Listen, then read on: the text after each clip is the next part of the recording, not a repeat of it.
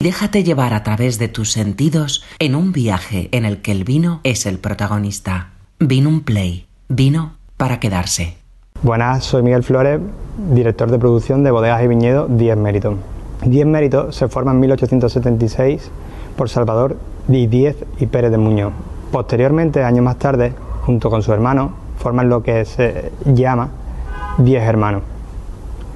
Años más tarde, es, eh, Alfonso XII le concede el honor de darle el título honorífico de proveedor oficial de la Casa Real, pudiendo otorgándole el escudo de armas de la Casa Real al escudo de la compañía. En 1876 es el grupo de Idiazábal el que adquiere la bodega, otorgándole distintas marcas, entre ellas P. Martín, Bertola y otras de licores como eh, licores J.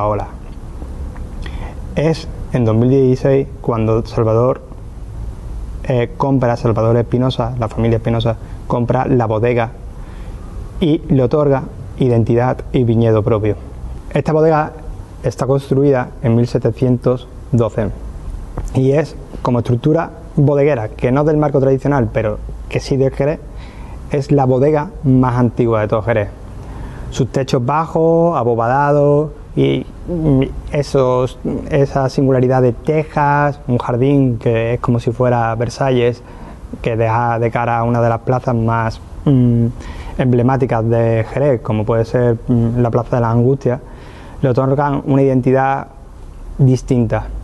Y es en este casco donde criamos nuestros vinos más antiguos. La segunda bodega, que está justamente enfrente de esta, data de 1819. Es decir, también, igual que Bertemati, mucho anterior a la fundación de la bodega. Y esta estructura y esta bodega, que es la bodega del cuadro, es una bodega catedralicia del marco, es decir, tiene unos techos muy altos, eh, tiene una estructura cuadrada para albergar el mayor número de botas y darle una personalidad y carácter único a lo que es el sistema de criaderas y soleras que trabajamos en todos los vinos del marco. Este sistema de criadera, como sabéis, se tratan de estas botas que tenemos atrás, no se rellenan completamente, sino que se rellenan hasta dejando aproximadamente una palma, un tercio se deja de vacío en la crianza biológica para albergar lo que es nuestro velo de flor. En el caso de la crianza oxidativa, pues o bien podemos dejarle más vacío o menos vacío. Generalmente no se le deja tanto, aproximadamente unas dos o tres arrobas. ¿Y qué es la arroba? Estaréis explicando. Pues la arroba es el sistema con el que volumétricamente trabajamos. Es decir, una arroba corresponde a 16,66 litros de vino. Además, estos son los dos cascos que conforman la bodega, que se encuentran en pleno centro de Jerez. Uno ya hemos dicho que alberga esa crianza oxidativa de vinos muy viejos, otro una crianza también biológica combinada con crianza biológica y oxidativa, pero con distintos caracteres y bodega la Alicia del Marco. Y luego tenemos nuestros viñedos propios, ¿no? Eso lo otorgó la familia, lo ha otorgado la familia con Espinosa, es la propietaria de la bodega y que le dan una característica y una personalidad distinta. ¿no? Eh, trabajamos con tres viñedos, eh, Viña el Caribe, segundo viñedo Viña el Diablo, donde tenemos nuestra zona de producción embotellado y crianza, una viña espectacular que se encuentra muy próxima al aeropuerto de Jerez y es un pago de interior, muy cercano a Macharnudo. El tercero de los pagos es la Gibalbín y la Viña La Mezquitilla y es un pago arcilloso, eh, con fondo calcáreo y mucho dueño Y viñas muy viejas, todas estas viñas viejas combinadas con eso dan la singularidad a nuestra variedad de vino. Bueno, ahora vamos a hablar de dos verdaderas joyas de la bodega. Son los pinos más viejos y con más esencia de la bodega, como es Fino Imperial y Victoria Reina. ¿De dónde procede Fino Imperial? Pues datan los archivos históricos de la bodega. Hay una realidad, ¿no? Que Salvador Díez y Pérez de Muñoz, el fundador de la bodega, diez años después de empezar el movimiento de la bodega, hace una de las compras más especiales y emblemáticas. Le compra a la bodega Isasi un fino amontillado cuando todavía no se sabía ni se consideraba bien lo que era un fino o un amontillado, compra una solera de vinos muy muy viejos que son a día de hoy la solera de fino imperial. Esta solera tiene una particularidad y un carácter único. ¿El por qué carácter único en comparación con otros vinos del marco? Porque como veis, podéis ver, fino imperial es un amontillado.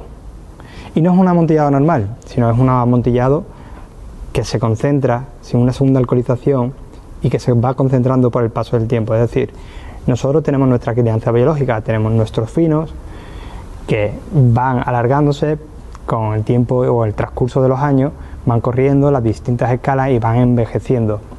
Estos finos, gracias a la propiedad de lo que es la crianza biológica, lo que hace es eh, metabolizan parte del alcohol y esa glicerina, ese velo de flor consume eso y van concentrándose, o sea, va disminuyendo en glicerina y en alcohol y se van concentrando en acetaldehído.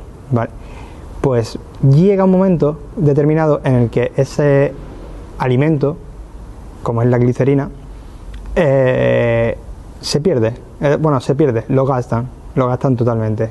Y es ahí donde nuestro velo de flor va muriendo. Ahí pasa un proceso totalmente contrario. Estamos hablando de una crianza biológica en el que existe una pérdida, un consumo de alcohol y de glicerina a un proceso de concentración, es decir, a una crianza oxidativa. Y esto en nuestra solera y en nuestros solerajes de fino imperial se produce de una manera totalmente normal. Estamos hablando de que tenemos un fino muy viejo, una selección de finos muy viejos, lo mejor de lo mejor de la bodega, se selecciona y se pasa a un sistema de criaderas y soleras en el que hay cinco criaderas y una solera.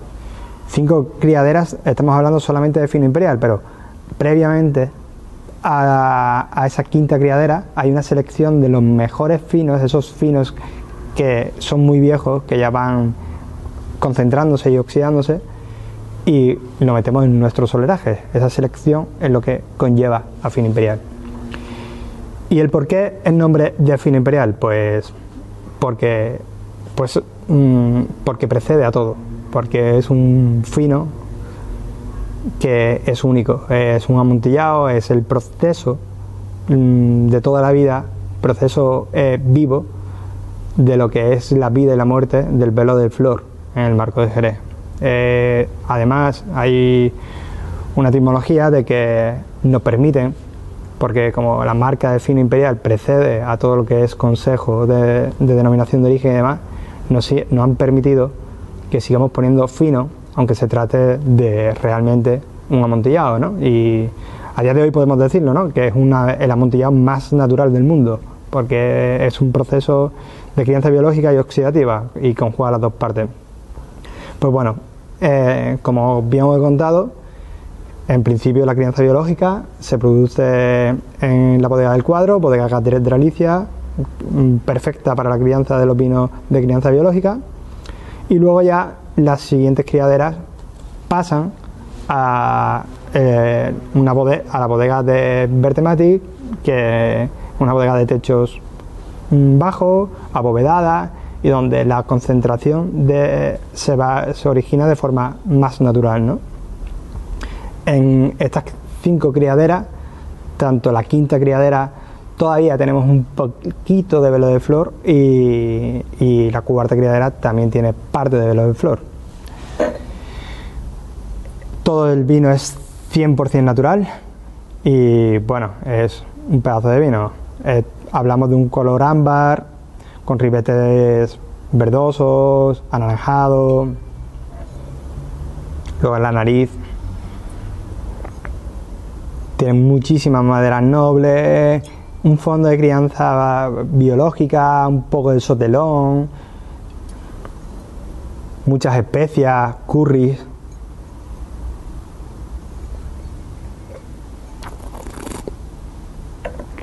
Y en boca es muy sápido. Es un vino que te pone los pellos de punta. Es un vino increíble. Tiene una acidez muy larga, muy marcada, un potencial en boca que es súper largo, increíblemente largo. Podemos hablar de vino de pañuelo porque tanto su capacidad aromática como su capacidad sápida es increíble, es magnífico.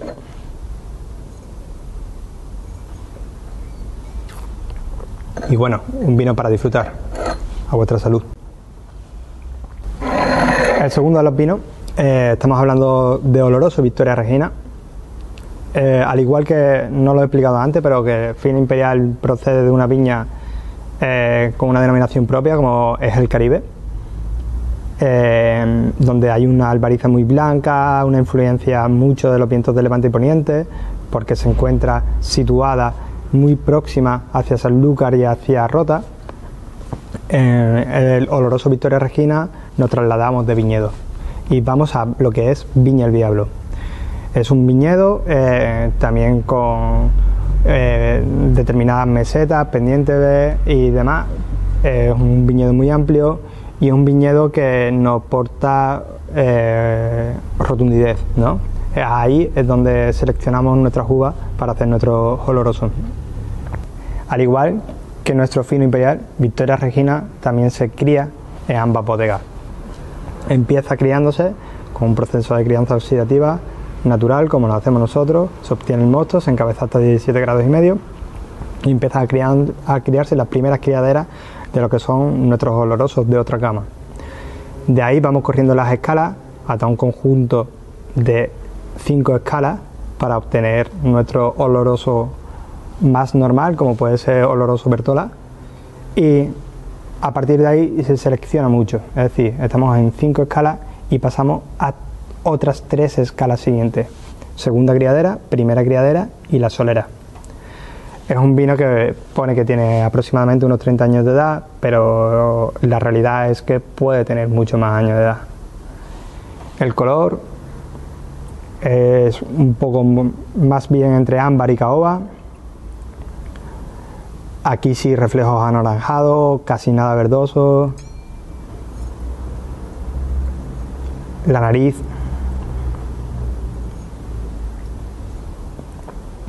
Muy especiada. Súper especiada. Y si nos llevamos a paledar, es increíble. Tenemos tiza, tenemos pólvora, tenemos una estructura muy amplia de esas maderas nobles, de esos tonos avellanados, barnices.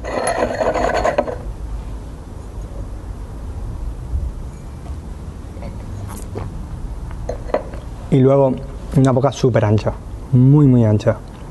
Debido al paso del tiempo, al final ha extraído parte de esa tanicidad que luego en bota se ha ido ensamblando hasta conformar un vino súper aterciopelado que nos puede recordar esas castañas pero donde la intensidad es máxima.